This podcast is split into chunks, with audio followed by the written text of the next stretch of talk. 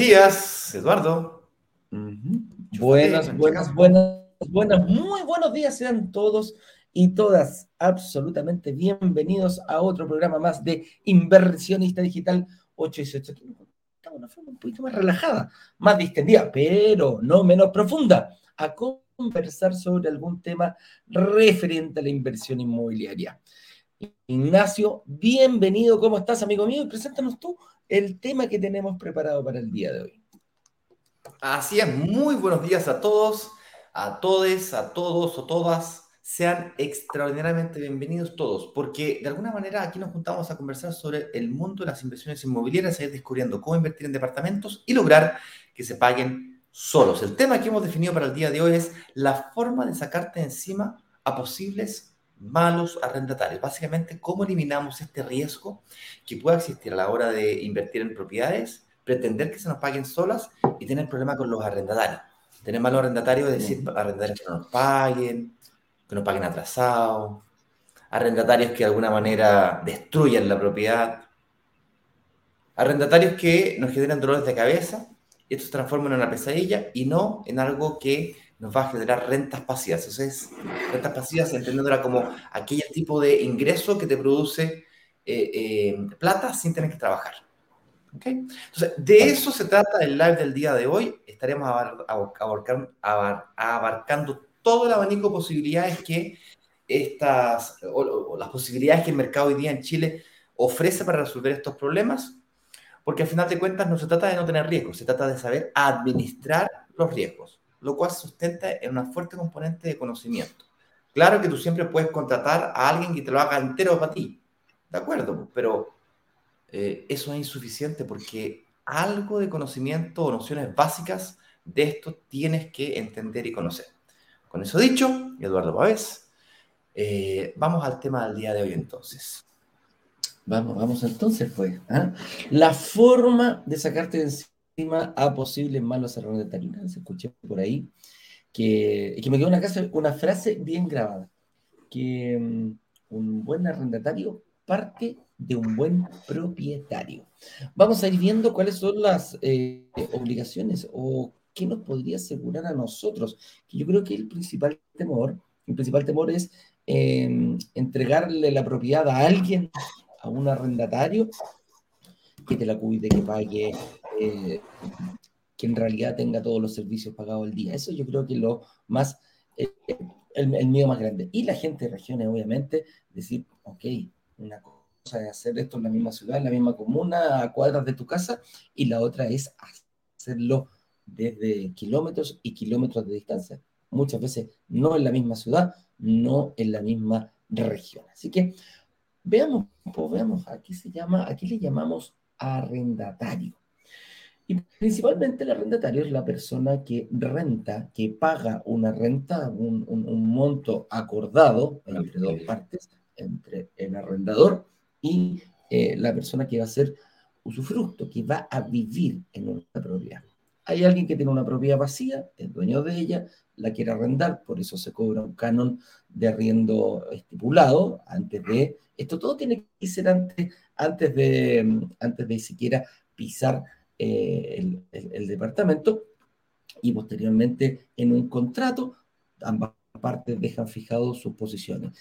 En este tema del contrato van a ir muchas eh, cláusulas bien importantes que no hay que, no hay que olvidar, como por ejemplo eh, el, aumento del valor del departamento, cuánto va a ir el reajuste, quién paga eh, los gastos comunes, quién paga los servicios que se ocupan, agua, luz, gas, etcétera, etcétera, etcétera. Entonces, es un contrato donde va, eh, a identificar a dos personas que están arrendando un bien y hay ciertas condiciones que se van poniendo. Principalmente el arrendatario es el que va a vivir, el que va a tener las obligaciones de eh, en el departamento, cuidar que este no le pase, no, no, no entre en un deterioro acelerado, pagar eh, el canon de arriendo, pagar los gastos comunes y los servicios básicos que obviamente él consume o, o la familia que esté arrendando. Entonces, eh, eso es como podríamos decir, Ignacio,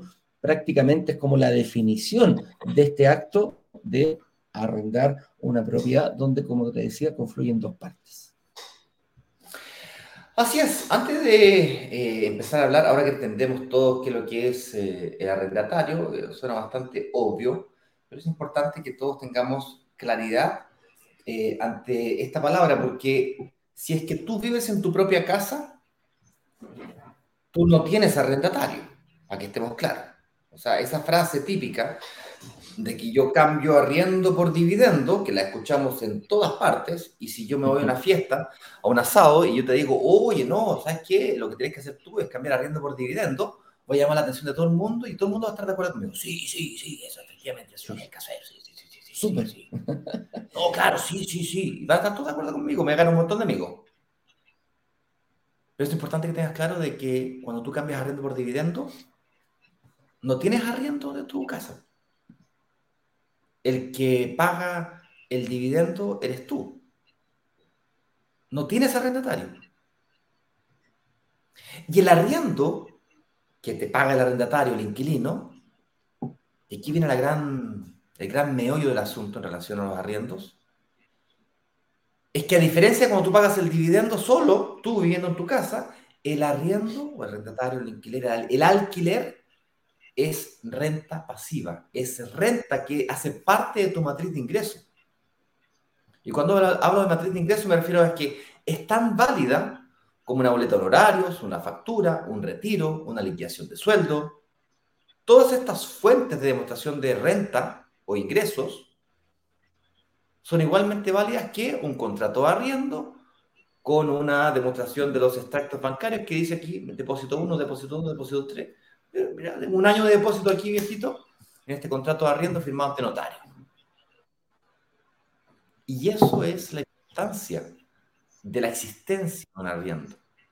Muy diferente a cuando vivimos en nuestras propiedades. Quiero dejar bien claro que cuando vivimos en nuestras propiedades, tú no recibes arriendos.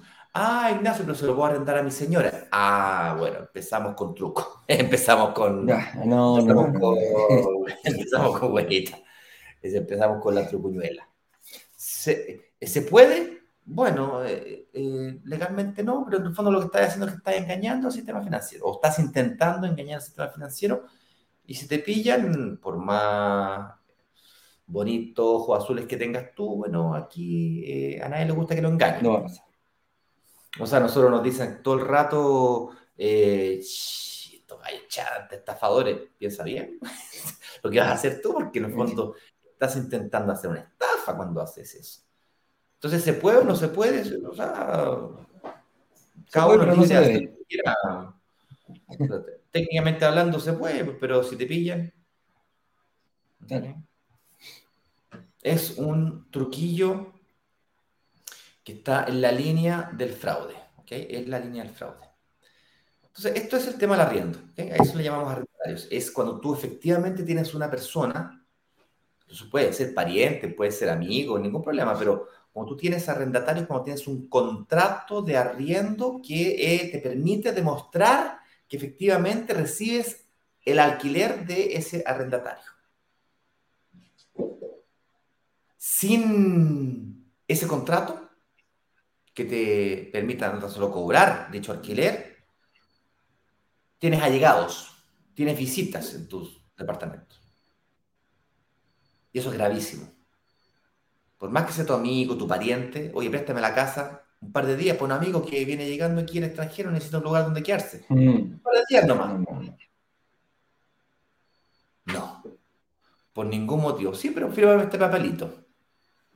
Y tiene que pagar. Oye, pero si la propiedad la tenés desocupada, cuidado con ese tipo de cosas.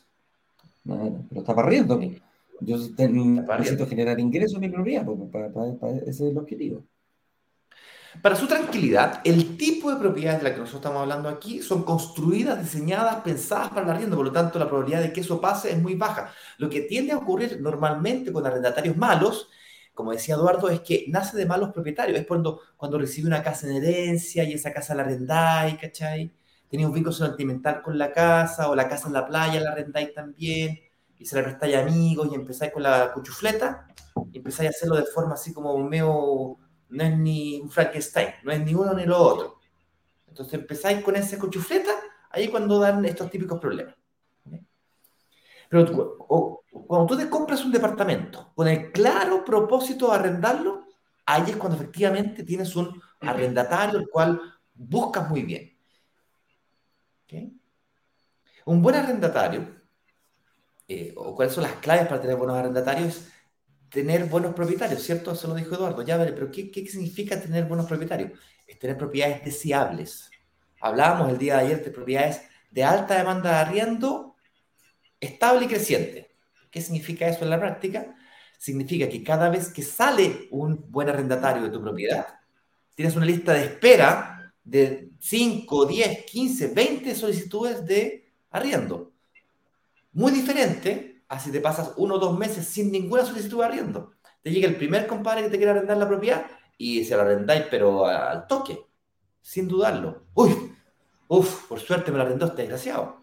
Y tomas riesgos innecesarios. Cuando tú tienes cinco personas queriendo arrendar tu propiedad, eres mañoso. Eduardo, a mí me gustaría que tú contaras la experiencia que viviste cuando te tocó buscar a ti arriendo, en una época en donde había escasez de ofertas gigantes eh, y tú no lograbas encontrar eh, departamento. Un poquito cómo, cómo viviste esa experiencia. analicemos esto ahora desde el ángulo del arrendatario, de la experiencia que vive el arrendatario, lo correcto que debiésemos nosotros lograr con nuestras propiedades con potenciales arrendatarios. Correcto, sí. Lo que pasa es que cuando, bueno, todos saben, no, todos saben, la verdad, uno no puede partir de esa base. Yo me vine a ir acá con Con y eh, durante el primer año tomé un arriendo, porque la verdad que no habían de las características que estaba buscando, era muy difícil la tipología. Eh, y, no, no, no, es que yo me haya puesto complicado con una tipología rara. Un departamento de tres dormitorios, ojalá con un cuarto para poder hacer un escritorio. Eso era lo simple. La diferencia es que ese tipo de departamentos que uno dice, hoy, ¿para qué me voy a comprar cuatro de un dormitorio? Prefiero comprarme uno de cuatro dormitorios y me ahorro el problema. Usted quiere Dijo, esos son muy, muy, muy escasos para poder arrendarlos. Prácticamente renta diaria no se hace, que acá en la playa, obviamente, todo así, sale mucho más rápido arrendarlo por, por, día eh, que un turista. Es muy difícil encontrar ese tipo de departamentos para arriendo. ¿Por qué? Porque pasa a ser una segunda vivienda. Bueno, cuento corto, arriendo el departamento y me dicen de que un año yo lo vendo. Digo, si es así, te doy la primera opción, si tú quieres comprarlo, encantado, ningún problema, pero yo este departamento lo voy a vender. ¿Lo tomas?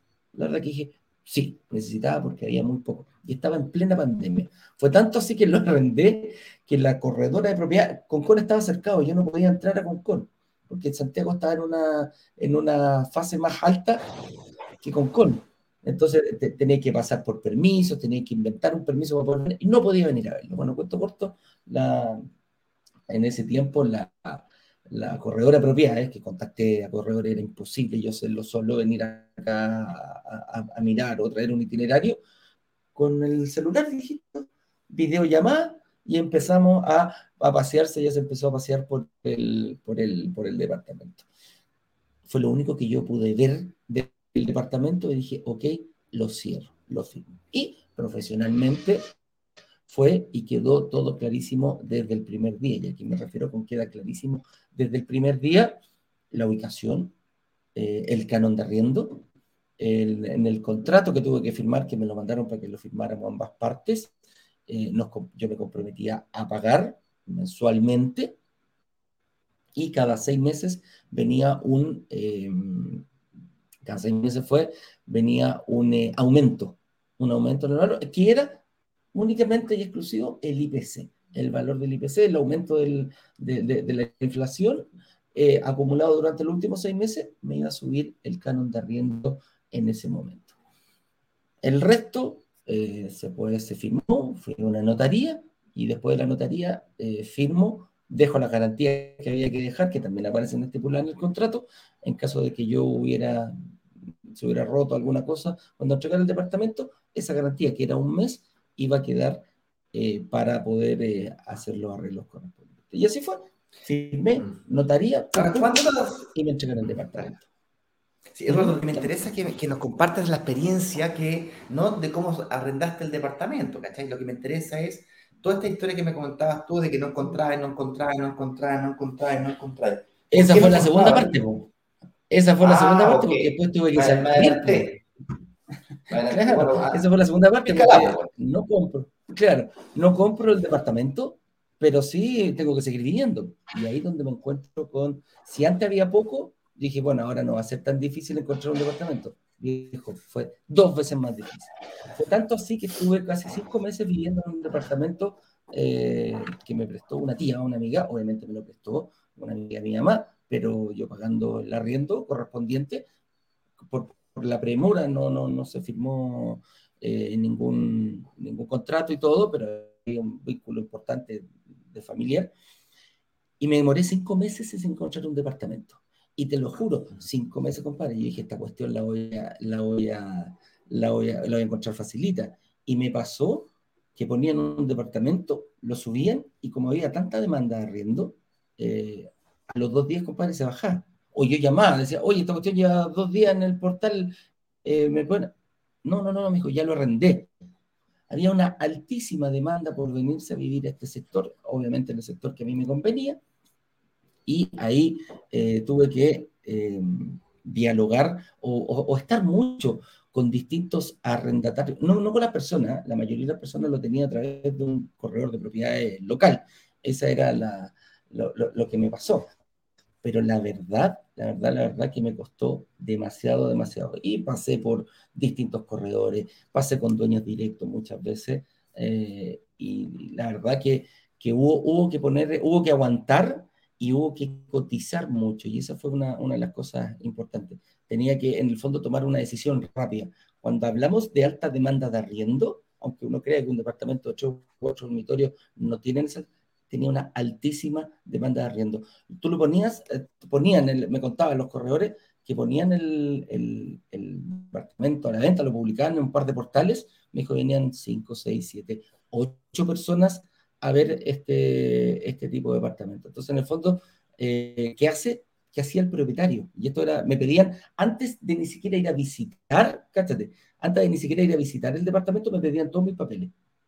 Entonces se asegura, el corredor decía, este compadre lo podrá pagar. Ah, sí, el mejor prospectado el que llamo para que venga a ver el departamento el día de mañana. A eso quería llegar, a eso, la media vuelta que te diste. Conclusión, un buen arrendatario nace de un buen propietario, viejo.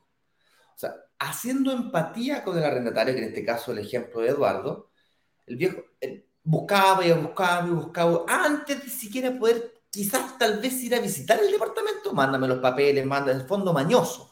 El propietario, el propietario decía, viejo, yo tengo la golosina, por lo tanto yo voy a hacer valer mi golosina a lo máximo. ¿Quién, ¿Qué significa eso? Que un buen arrendatario nace de un buen propietario. Cuando tú tienes una propiedad deseable, que está ubicada en un lugar de alta demanda de arriendo creciente, tú puedes elegir muy, pero muy minuciosamente un buen arrendatario. Decirle que no intencionalmente a quien no te parezca que cumple con las condiciones que te garanticen los elementos que tú necesitas para que tengas una renta pasiva en paz. Y eso es que te pague puntualmente y que te cuide tu propiedad. ¿Ok? Ahora, ¿Dónde se encuentra este tipo de propiedades? Generalmente se encuentran en sectores emergentes. ¿Por qué no en sectores consolidados que tienen altísima demanda de arriendo? Porque a pesar de que sectores de altísima demanda de arriendo tienen alta demanda de arriendo, esa demanda de arriendo no es creciente. Yo necesito que además de que tenga alta demanda de arriendo, esta sea creciente. Es decir, tengo que ser capaz de encontrar aquellos lugares donde hoy día es atractivo vivir, pero mañana será aún más atractivo vivir como le pasó a Eduardo, que estaba en un sector que era atractivo de vivir durante pandemia, se transformó en un lugar atractivo para vivir durante pandemia. Si, si es que ya voy a estar encerrado, me voy para la playa. Así como Eduardo lo pensó, mucha gente lo pensó. Y por lo tanto, un año después, cuando le tocó buscar nuevamente, aún más difícil. Ya, ese tipo de fenómenos tienes que empezar a buscar. Ahora, vamos a ir directo al grano. Por supuesto, señores y señores, antes de pasar al siguiente punto y hablar sobre qué pasa si es que yo aún así me equivoco, aún así el arrendatario no me paga. ¿Qué pasa si es que Eduardo, a pesar de presentar todos los papeles, a pesar de hacer todos los currículums correspondientes, aún así no pagase? Y ahora, ¿quién podrá ayudarnos? Antes de responder esa pregunta de cuáles son los elementos que hoy día la ley nos, nos permite, cómo me, puedo proteger y qué cosas debo hacer o qué puedo hacer ante la eventualidad que esto pasara, eh, comentarles de que el señor director se encuentra en el chat, pueden preguntar y comentar y opinar todo lo que ustedes quieran. Lo mismo la gente de Instagram, también está el señor director en el Instagram, pueden opinar. Al final, a eso de las 9, 9 con 10 minutos, vamos a dar unos 10 a 15 minutos de preguntas. Señor director va a seleccionar aquellas mejores preguntas y las que no alcancemos a responder serán invitados a eh, mirar el Instagram y colocar sus preguntas allá para que nosotros podamos de alguna forma durante el día responderlas. Además, me gustaría mencionarles de que nos encontramos en plena semana de workshop. Eso quiere decir que el día de ayer realizamos la clase número uno. En la clase número uno nosotros revisamos los siete pecados capitales, que son errores que no puedes cometer si pretendes que tu propiedad se pague sola. La clase número dos será el día de mañana, pero ahí lo dice en, la, pantalla que el señor director eh, me compartió. Baja un poquito, por favor, señor director ahí, bajé. Bien, ahí nosotros podemos ver que la clase 1 se encuentra disponible. Puedes además pedirte una hora con uno de nuestros analistas. Eso quiere decir que apretas el botoncito azul que se ve ahí de esta página y te agendas una cita, ojalá para esta misma semana. ¿Para qué? Para que la próxima semana estés mucho más preparado. Puedes descargar el estado de situación y rellenarlo, buscar todos los papelitos antes de que llegue la hora de tomar decisiones de inversión la próxima semana. ¿Por qué? Porque la próxima semana esto será muy rápido. Cuando digo a rápido, 24 48 horas. Y la razón por la cual necesitamos que sea de 24 48 horas y no un mes de tiempo para poder reservar es porque necesitamos tener el comportamiento de un gran fondo de inversión. Es como que, aunque somos microinversores, microinversionistas todos independientes, para funcionar como si fuéramos una sola persona, necesitamos que esto sea rápido, que sea en corto periodo de tiempo. Y esa es la única forma en la que podemos funcionar como si fuéramos un fondo de inversión sin serlo y aprovecharlos de todos los beneficios de un fondo de inversión sin necesariamente serlo. Por supuesto, en esta página además podrás ver eh, testimonios de personas que ya pasaron por este proceso y lograron invertir, lograron superar todo tipo de obstáculos y objeciones. Son cerca de 250 testimonios, le, le hemos puesto numeritos ahí para que las puedas ir viendo y buscando para que te vayas identificando. Ahí le pusimos también una frase que identifica más o menos lo que la persona sentía y además creamos un blog en donde tú puedes ir filtrando por diferentes situaciones, extranjeros, chilenos, diferentes nacionalidades, diferentes profesiones, diferentes ubicaciones, etcétera, etcétera, etcétera. De hecho, más de la mitad, de hecho, el 55% de los inversionistas no vive en Santiago de Chile, no viven en el lugar en el que invirtieron. Eso es extrema. La edad, por ejemplo, ahí vemos a María Isabel que tiene cabellos blancos ya. Aún así logró invertir. Entonces, si eres muy joven, muy viejo también, está todo filtrado por edades. Es bien interesante. Los invito a recorrer ese material que con tanto cariño preparamos para ustedes, que todavía tienen una serie de obstáculos. Y un detalle. Voy a responder ahora al tema de qué pasa si la arrendataria no paga, pero si te pones a pensar, este tema de invertir desde regiones de Santiago para yo aprovecharme de las mejores oportunidades de inversión, Quiere decir de que yo para poder aprovecharme de las mejores oportunidades de inversión, independientemente de donde yo viva, tengo que superar este problema de la renta. Tengo necesariamente que superar el problema de la renta. Señor director, el banner es clase 1 disponible, ¿ok? Em, es muy, muy importante que eh, tengamos presente que em, debo superar este problema de la administración. Y uno de los miedos de la administración es Oye, ¿qué pasa si el arrendatario no paga, ¿Qué pasa si no me paga el arriendo? ¡Qué rabia, viejo! ¡Qué rabia!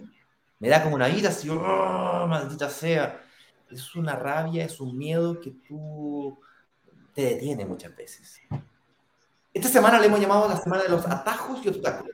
alguna persona, el tema arriendo puede ser un tremendo, tremendo obstáculo un miedo gigante a que no te pague. Entonces, ¿qué herramientas existen, Eduardo, que nos puedan ayudar a eliminar este tema del este, este tema Este tema de que el arriendo no te paga se ve muchas veces impulsado eh, por, em, por la televisión, fíjate.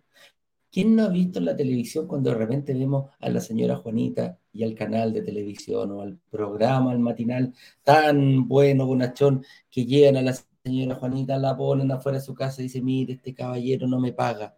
El único ingreso que yo tengo es esta casita y no me está pagando. Y ahí nos hacemos la pregunta, ¿tendrá toda la culpa esas personas, esos malos arrendatarios que va a la televisión y se para afuera y trata de conversar para que le devuelvan la casa y los otros dicen que no? Pero yo lo llevo, yo lo llevo a pensar al revés. Eh, ¿Qué hizo la señora Juanita para protegerse que no sucediera eso? ¿Hay un contrato firmado? ¿Hay un, hay un, hay, un seguro de por medio que, que, te pueda... tomó la señora Juanita las precauciones? ¿Estudió a las personas que iban a entrar a su propiedad? ¿Le pidió alguna... Eh, eh, alguna liquidación de sueldo, corroboró que esta persona era un buen pagador, corroboró que no tenía deuda en el sistema, etcétera, etcétera, etcétera. Cuando nosotros queremos, eh, cuando nosotros queremos asegurarnos de que el arrendatario pague, nosotros como propietarios tenemos que también tener obligaciones y obligaciones que van en nuestro propio beneficio. ¿Cómo me podría yo, eh, qué sucede en estos casos cuando, cuando no paga? Bueno, hay, hay formas de protegernos. Si, si, la, si, yo estuviera haciéndolo, no tomo, de partida, bueno, para mí tomar una, una, empresa sólida de administración de propiedades que tenga una gran cantidad de propiedades a su arriendo, no cualquier corredor de propiedades que está quizás empezando con esto, es básico, es básico. Ahí es, es, primordial tener en ese sentido, eh, ver a la empresa con la que yo voy a hacer el negocio, a la, a la empresa que yo le voy a pasar eh, mi departamento para que lo administre. Eso es uno. Confianza, que tenga, que tenga expertise ¿ah? y que te muestre que te diga cuál es el protocolo que ellos hacen para poder, eh, para dejar que esto, que esto no suceda. Segundo, si lo hago yo por alguna, por alguna eh, razón, eh, hay seguros, hay compañías de seguros que dan estos famosos seguros de riesgo verde. Y es más, nosotros cuando partimos aquí en Brokers Digitales lo hicimos de esa forma. Eh, dábamos seguros de arriendo, dábamos el primer corretaje de buscar a la persona, dábamos una cantidad de administración, eh, algunos meses de administración, etcétera, etcétera, etcétera. Así partimos. Y en la, otro, eh, la otra posibilidad, que sería ya un tercer camino, es estas mismas empresas de administración tienen planes, las cuales muchas veces incluyen estos seguros o alguna forma de, pagar el, esta, esta, forma que te asegura el pago de tu canon de arriendo durante un cierto periodo. Entonces ahí tenemos tres, em, tres caminos para, para ver qué pasa si no me paga. Y el último, que la gente, bueno, el cuarto que podríamos decir que la gente no lo conoce mucho, es esta nueva ley que, que salió, que se llama Devuélveme mi casa, que acota prácticamente, sí, acota prácticamente a 10 días el proceso de poder sacar eh, a la persona de tu caso. O sea, desde el momento que se, que se presenta la demanda, obviamente tiene que ir con abogado, demanda, demostrar que esta persona no te está pagando. Obviamente, no, no llegar a decir, oye, este compadre se atrasó dos días, sáquenlo. No, no es así, no funciona de esa manera, pero acota muchísimo el tiempo de poder, porque si el juez lo estima conveniente, en máximo 10 días puede emitir una orden para que esta persona sea sacado de la casa con fuerza pública, que se haga lo que se llama el famoso desalojo. desalojo. Entonces, esas, esos serían, esos serían las cuatro... que amaneció inquieto hoy día. Vamos por acá. Así que esos serían como las cuatro, lo que nos podría pasar, como las cuatro causales en caso de que mi arrendatario eh, no pagara. Me gustaría agregarte eh, Perdón, me gustaría agregarte la, posibilidad de que mm, yo contrate a una empresa que me ofrezca un plan de administración, es decir, yo le entrego la administración a un tercero que de alguna manera me garantiza el pago del arriendo, es decir, le pague o no le pague el arriendo a este administrador, el administrador me paga el arriendo a mí. Y él hace la gestión de cobranza. Él hace. Correcto. No, te dije que la, que, que, la había hecho, pero eso principalmente, Ignacio, se da, se da mucho en, las grandes, y eso hay que tener mucho ojo, muchachos. Las grandes empresas dan, este, tienen diferentes planes precisamente para lo que comenta Ignacio. Y aquí es donde tenemos que tener muchísimo ojo. No es lo mismo un corredor de propiedades, no sé, pues si yo voy a invertir en una propiedad la Florida, no es lo mismo un corredor de propiedades que tenga su expertise en el sector oriente. Eh, hay que tener muchísimo ojo. Un con yo no saco nada con una persona que, claro, le voy a decir, oye, ¿sabes qué? Al mismo eh, corredor de propiedades que me arrendó acá, digo, oye, tengo un departamento en Santiago, ¿por qué no me lo arrendar? Tú que eres súper bueno para hacerlo. No. Hay con, lo que me, con lo que me torturaste, a poder arrendar esta propiedad y tú eres seco. Cuídame la mía de, de Santiago. Cuídame la mía de Santiago. no funciona así. y eso pasa mucho más de lo que uno imagina, Eduardo. Lo veo, lo veo muchísimo, lo veo muchísimo, muchísimo con los amigos de mi papá que son todos de Ranco. Muchos, como mi padre, se fueron a vivir a Ranco. Dijo, yo pensé que mi papá era el único. Y me doy cuenta que no es el único. Tiene varios amigotes que están todos en la misma, jubilándose y, y, toda esa callada. Y la mayoría tiene departamentos, fijo, me, me, gratamente sorprendido. Lo que no me produce tanta gratificación es que la mayoría de ellos le pasan los departamentos a los hijos. Para que los hijos se lo administren. Con mucho orgullo se lo pasan, además mi hija. y me pregunto si la hija tendrá la expertise para, poder hacer esto, Si esto es un negocio, esto no es, esto yo, lo trato, yo lo trato con seriedad, esto, estamos hablando del patrimonio, nuestro patrimonio, nuestro futuro. Y no solo el mío, el de mi familia. Estamos hablando de la complementación de mi jubilación, viejo, yo me equivoco con esto, mi madre se equivoca con su con su arrendatario y, viejo, representa más del 50% de su jubilación. Mi madre se jubiló con 600 lucas, que para la mayoría de Chile puede ser excelente, pero para el estándar de vida que ella está acostumbrada no es excelente. Ella depende de su propiedad, que le cobran, bueno, en esa época, otra, según ella me decía 600 lucas, me enteré que era, en realidad cobraba 450. Y estuvo como 5 años con esa Y en el sector viejo, estaba feliz el arrendatario, calladito. Y es porque se hacen amigas, ¿cachai? Y, al final, uy, la pandemia, bájeme 100 lucas, y que 100 lucas menos, viejo, un montón de tiempo. Y ahora resulta que la está arrendando en 850 lucas. Explícame cómo pasar de 450 a 850 lucas. Algo errado estaba en el camino. Y el error no era la propiedad. El error era la gestión. Y tampoco el arrendatario. El arrendatario pagaba bien, cuidaba la propiedad. El problema era la administración. Es decir, hacerlo de forma amateur, que es la pelea que yo tengo con mi madre todo el tiempo. Mm. Por suerte me escucharon para el tema del arriendo de la casa. Dijo, yo tengo una casa gigante en Santiago y gracias a... No, no nos podía ayudar porque nosotros nos dedicamos a la administración de departamentos chicos, en sectores emergentes de Santiago, y ellos tienen una casa gigante en Las Condes. Entonces, eso tiene que ser administrado con otro tipo de arrendatario, con otro tipo de corredores también, mucho más de nicho. O sea, son, son casas que el arriendo cuestan 3 millones de pesos, 2 millones y medio, 3 millones y medio, 4 millones, 6 millones de pesos, he visto casas ahí. Entonces, es súper de nicho. Una persona que está arriendo una casa de 3, 4, 6 millones de pesos es súper específico. Oye, eh, creo que este tema del arriendo que no paguen quedó de alguna forma resuelto. Eduardo pinceló, ¿no es cierto?, las posibilidades, el abanico de posibilidades que existen hoy día para defenderse, defendernos como... Hoy día las condiciones son mucho más favorables que hasta hace muy poquito tiempo atrás.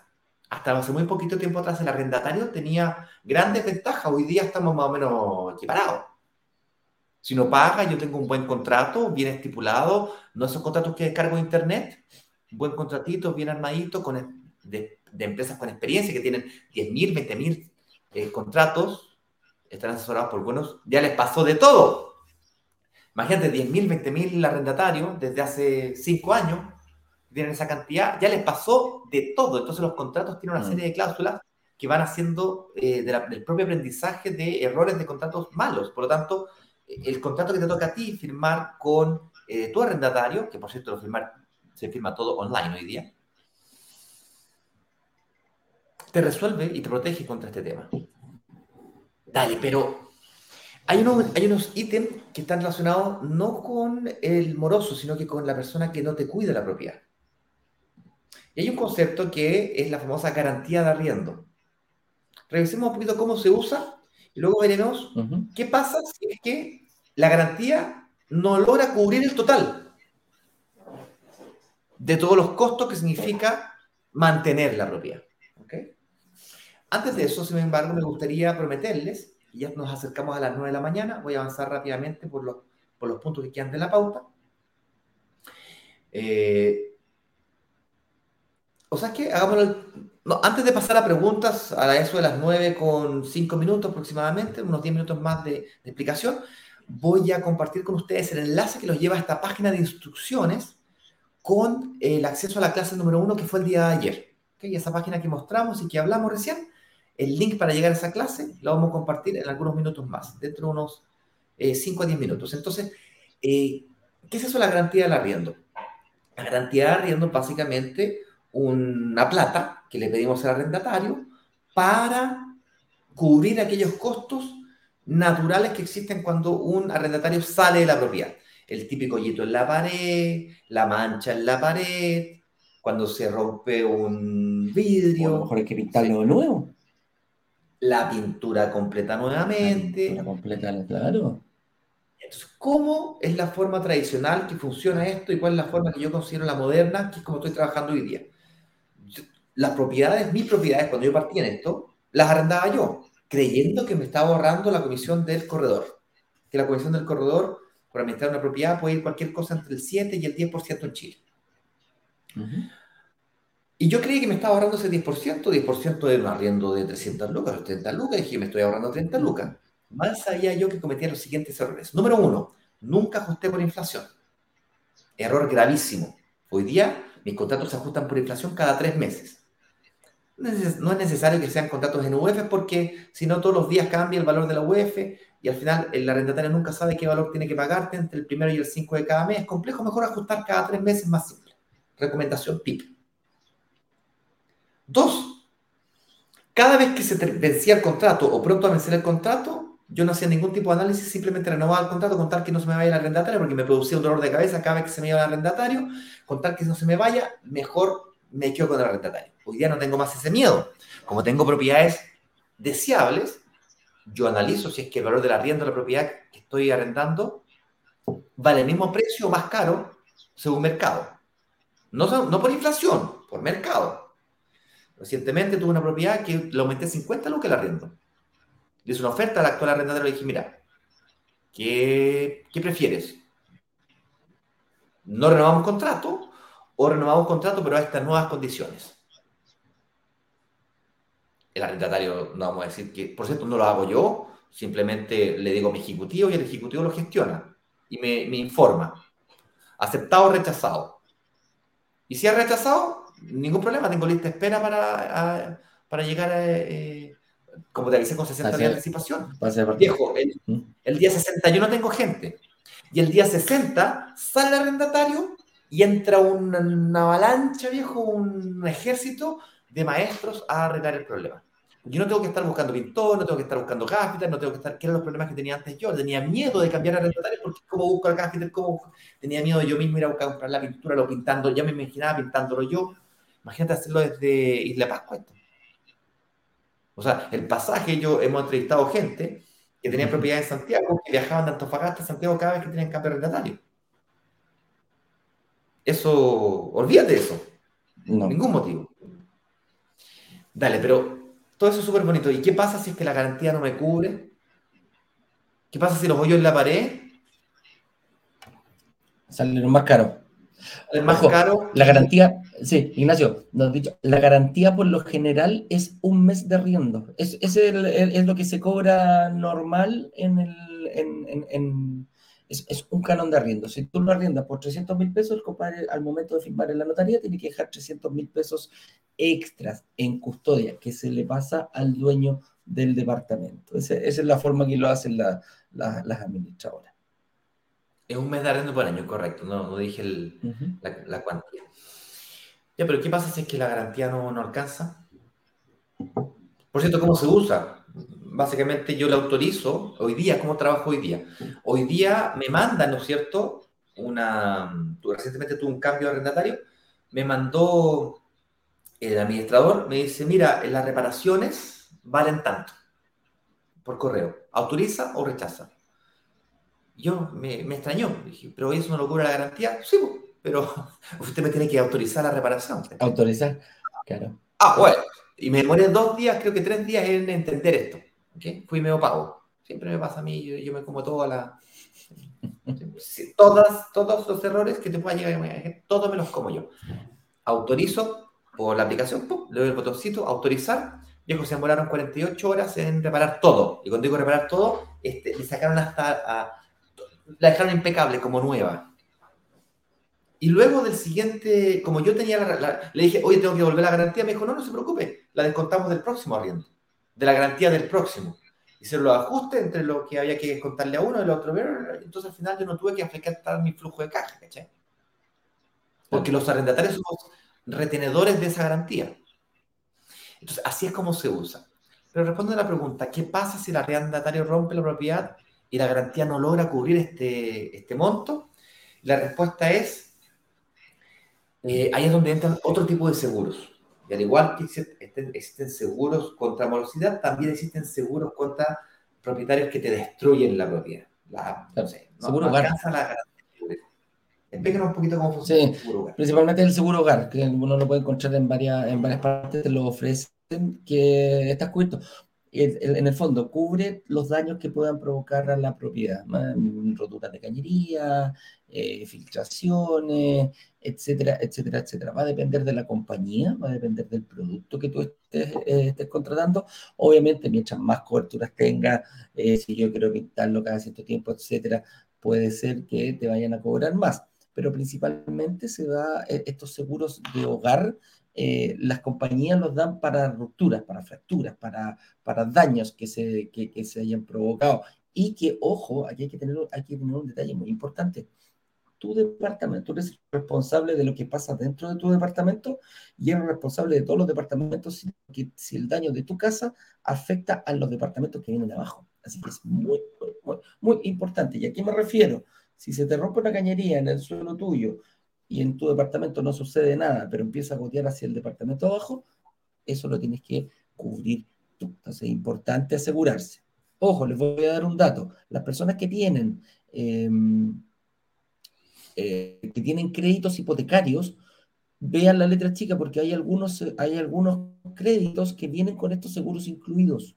Así que tengan ojo, dicen reparaciones, tanto, entonces de repente no sacan nada con tener quizás pagar, no es necesario que pagues si tu banco te da la posibilidad de que eh, a lo mejor estos seguros vienen ya incluido algunas cláusulas. Por eso es muy importante siempre leer todas las cláusulas de los contratos que hacemos con las compañías eh, de seguro. Eso es por eh, eso es principalmente Ignacio como, como, como, como actuaría. Genial. Resumen de la ópera entonces, en definitiva, ¿qué es lo que hay que hacer para tener la fórmula mágica y no tener problemas con mis propiedades, que me paguen puntualmente y que no me la rompan? Lo primero es tener propiedades deseables, para que yo pueda elegir el buen, arrendatario, para que mi administrador, hacerlo de forma profesional, invertir en propiedades que son construidas, diseñadas y pensadas para la administración, entregársela a un administrador profesional, una empresa que tenga muchos corredores, cosa de no depender de la salud de un corredor y de la experiencia de un corredor que tenga una base de datos gigante. Ojalá que administre el edificio completo y además todos los departamentos dentro del edificio, cosas que se provocan externalidades positivas. El típico eh, arrendatario que llegue y toca el timbre y habla con el conserje, que ese lead, que ese prospecto vaya a la base de datos del mismo administrador que está administrando el edificio y que luego cuando haya cambios arrendatarios se utilicen esos cambios de arrendatarios para con ese departamento. Ojalá edificios que sean de tipologías simples o únicas todo el edificio completo de un dormitorio en baño o de un dormitorio en baño y dos dormitorios dos baños, cosa que la persona que se acerca tiene una o dos opciones, no tiene 50 opciones, 1, 2, 3, 4, 4,1, 4,2, 4,3, 4,5, diferentes opciones. Entonces, por lo tanto, los leads que llegan todos son fáciles de reciclar. El lead que no me compró el no me arrendó el departamento 511 me puede arrendar el 512. A mí me pasó recientemente que tuve que eh, terminar anticipadamente un contrato de arriendo, lo cual tuve que pagar una multa correspondiente por hacer ese, esa, esa situación. Pero el arrendatario aceptó de súper buena gana porque el, el, el vecino, o sea, más caro. ¿cómo se llama? El, eh, ay, me equivoqué. El, eh, el, departamento del mismo edificio, había otro departamento con exactamente las mismas características en diferentes pisos, con eh, precios muy similares. ¿okay?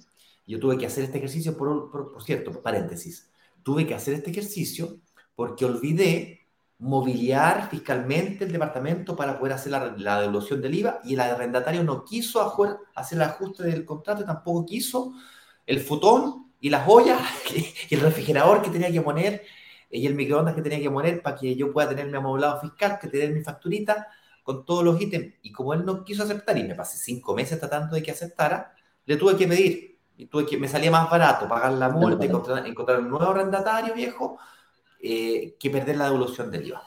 Por cierto, si te pasó ese tema de la devolución del IVA y, te pasó esa situación, creo que sepas que hay más de una salida de ese problema. Lo vamos a hablar durante la semana. Con eso dicho, yo prometí decir el link antes de pasar a preguntas.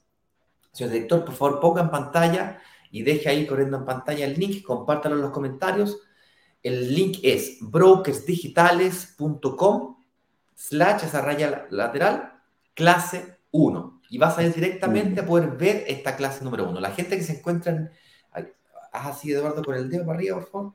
Eh, un poquito más para allá. Ahí, clica ahí y te vas a la eh, biografía de la cuenta o la descripción de la cuenta y encontrarás un enlace que te llevará justamente a la botonera para que puedas ver la clase 1 y pedir tu acceso a la comunidad si es que aún no eres parte de la comunidad. Te pido que por favor, si aún no eres, no eres, parte de la comunidad o no, no, no estás suscrito a, brokers digitales o no nos sigues ni en Instagram, ni en YouTube, ni en Facebook, suscríbete porque esa suscripción y esos comentarios tuyos les sirven al algoritmo para entender que más personas eh, les gusta este contenido y busca más personas como usted.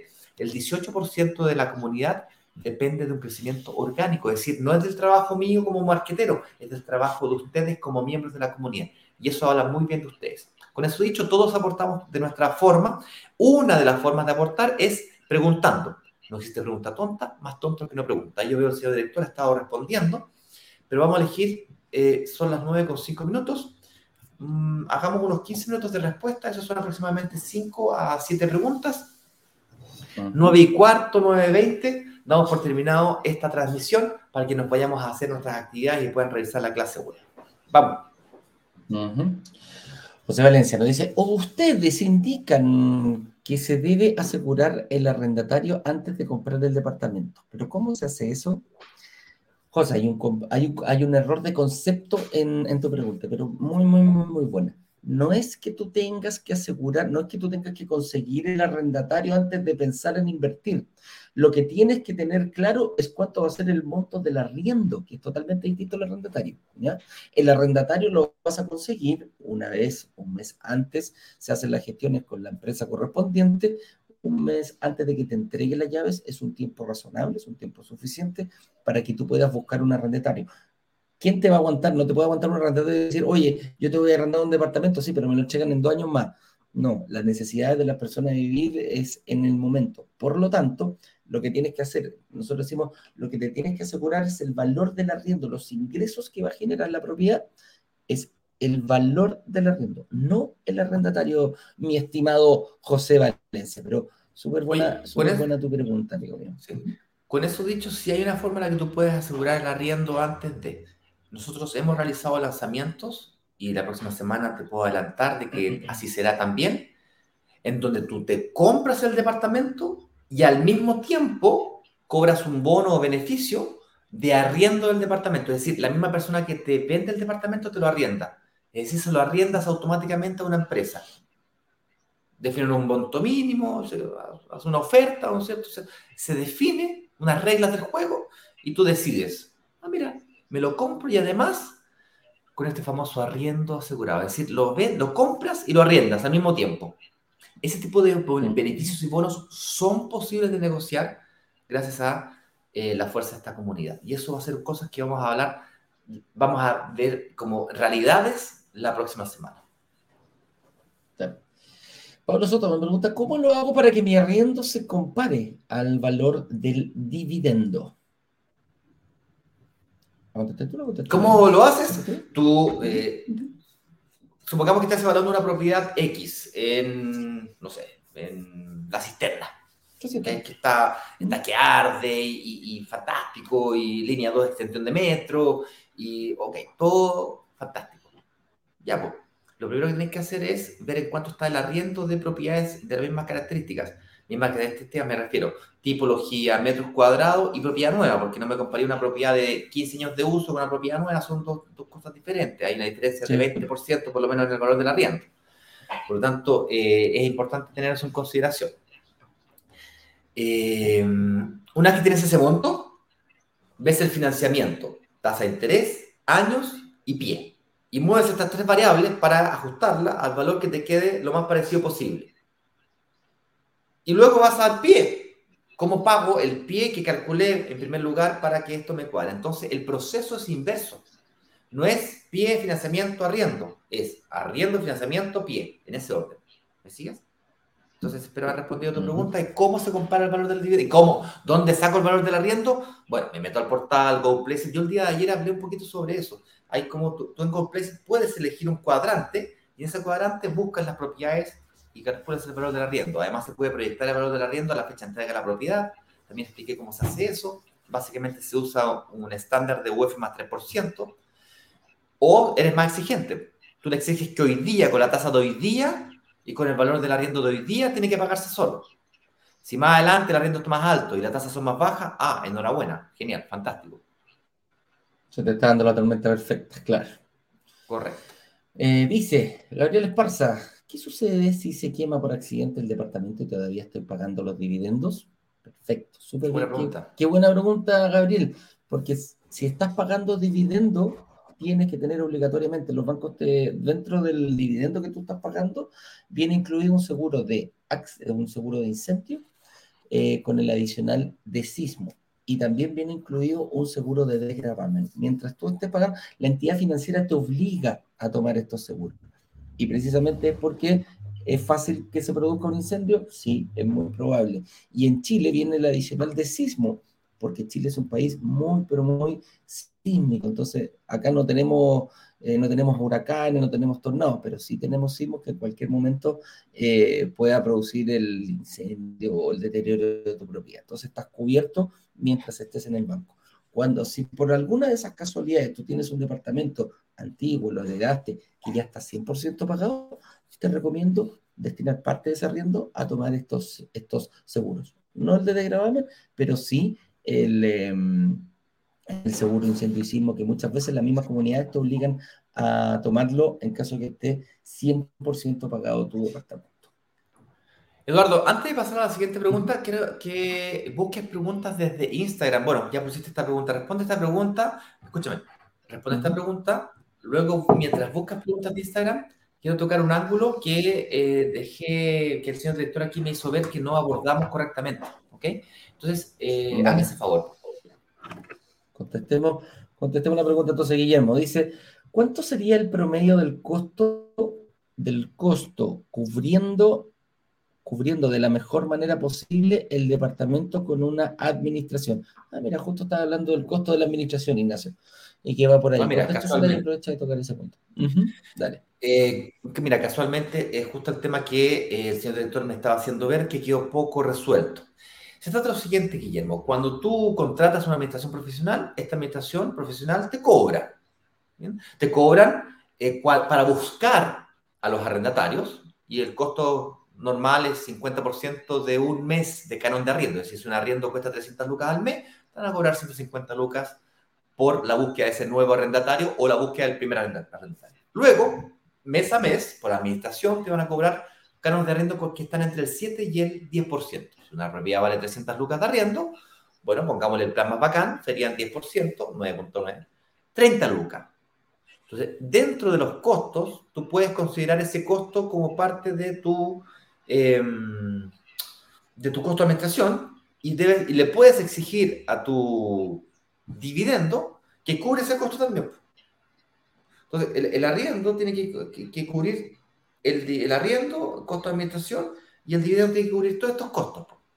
Lograr hacer eso desde el tiempo cero, desde el día cero, es súper difícil. Es por eso que es importante que la demanda de arriendo sea no tan solo alta, sino que además creciente, cosa que, si bien es cierto, al principio cuesta mucho, luego el año 2, al año 3 empieza a subir rápidamente el valor del arriendo, rápidamente, y esa diferencia se empieza a producir.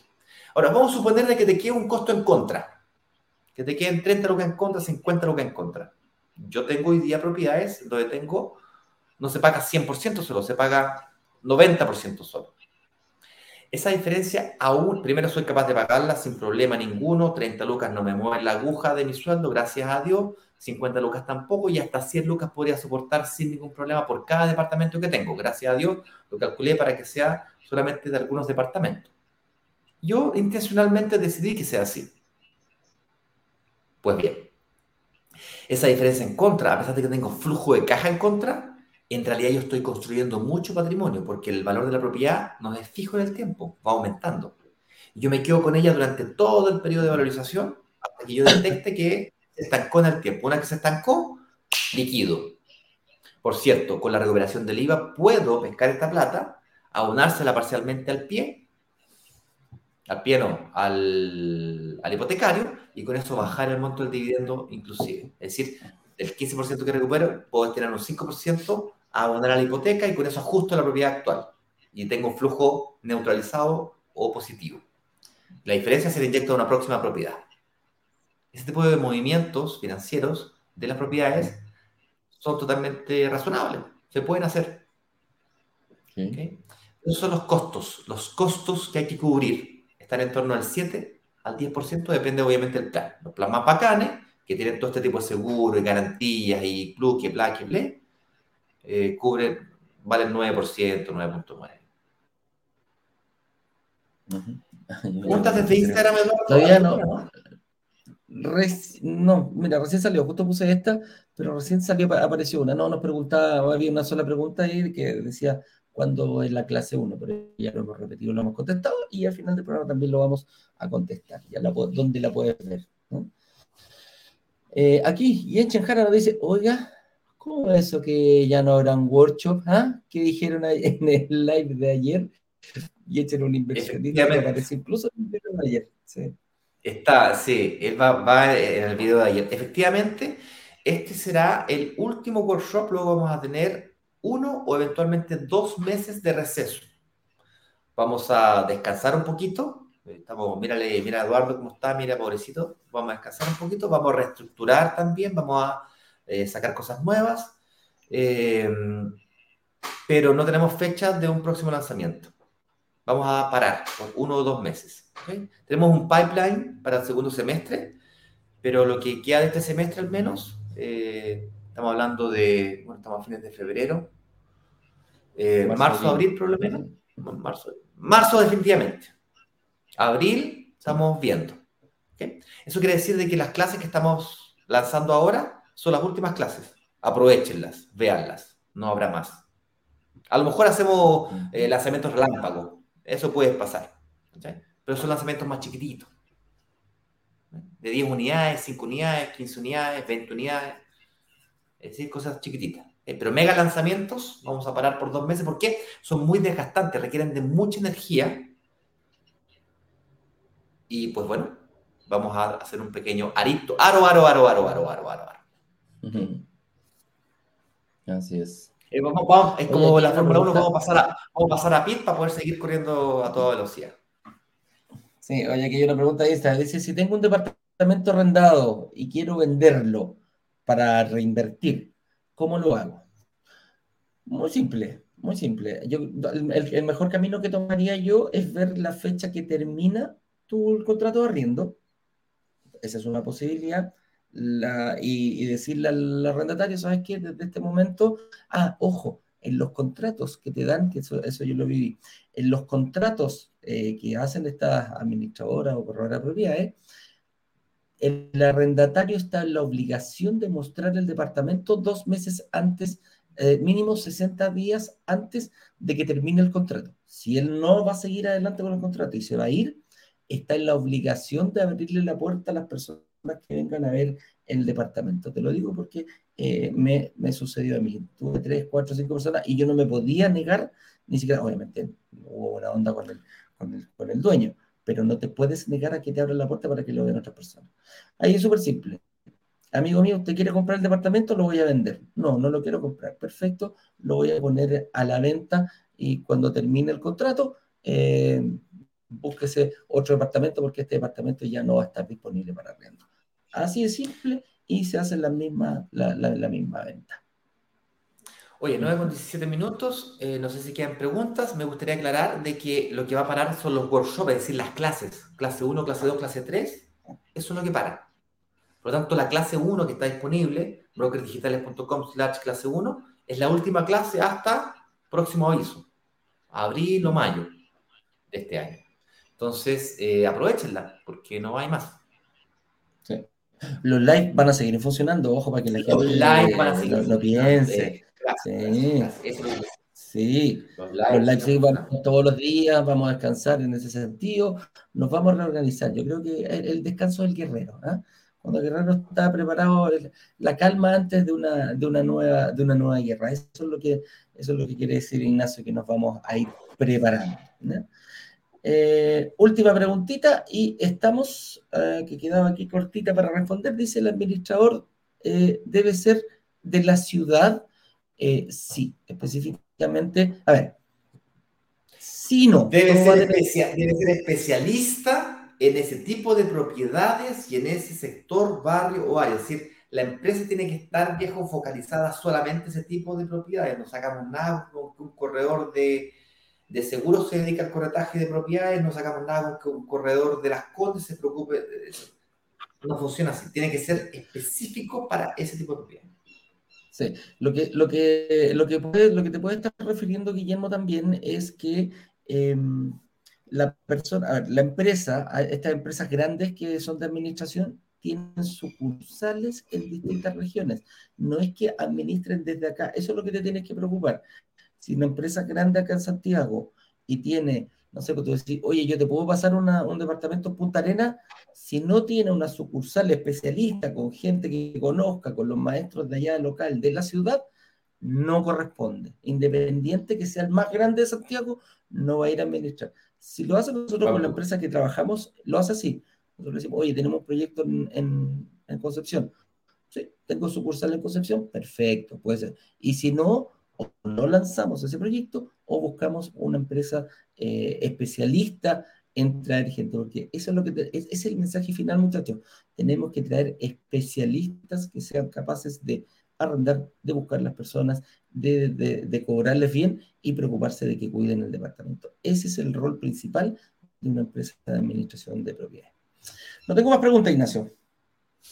Fantástico, entonces quedan cordialmente invitados a revisar la clase número uno. No te pierdas la sesión de análisis de, por Instagram a las 19 horas. ¿Qué es eso de la sesión de análisis? Pues hoy día a las 19 horas, Eduardo y yo estaremos en vivo solamente por Instagram. Si es que aún no, no nos sigues en Instagram, andate inmediatamente para allá que el señor director va a compartir el enlace directamente en el, aquí en los comentarios para que te vayas a Instagram. Si es que no tiene el, el link, señor director, yo te lo busco, no se preocupe. Yo, multitask, compadre. A ver, Instagram brokers digitales. Aquí lo pillé. Enter. ¿Ok? 1, 2, 3, control copy. Y te lo pongo aquí, señor director, para que no se me estrese. Ahí está. ¿Ves?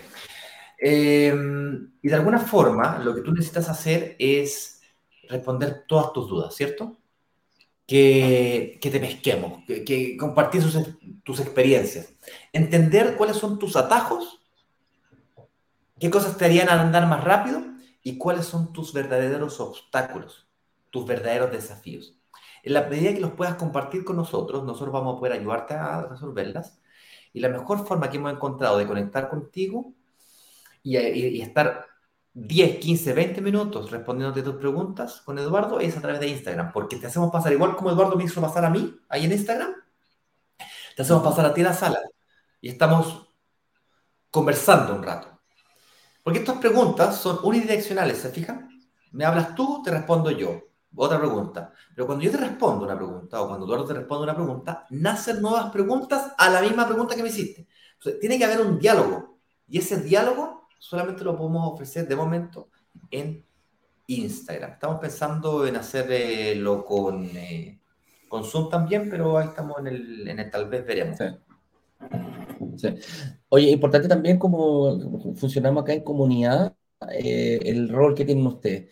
De todas las personas que están acá, ojalá suscríbanse a nuestro canal de, de, YouTube, suscríbanse al canal de Instagram también, para que, como decía Ignacio, el algoritmo busque más personas como tú, no como yo, no como Ignacio, personas como tú que están, que nos siguen todos los días, que están hasta esta hora, eh, que llegan tempranito, que preparan su día, eh, escuchando muchas veces las, las leceras que hablamos, ¿ah? las tonteras, las tallas y también el contenido que esperamos que sea de calidad y que lo hacemos con mucho cariño para todos ustedes.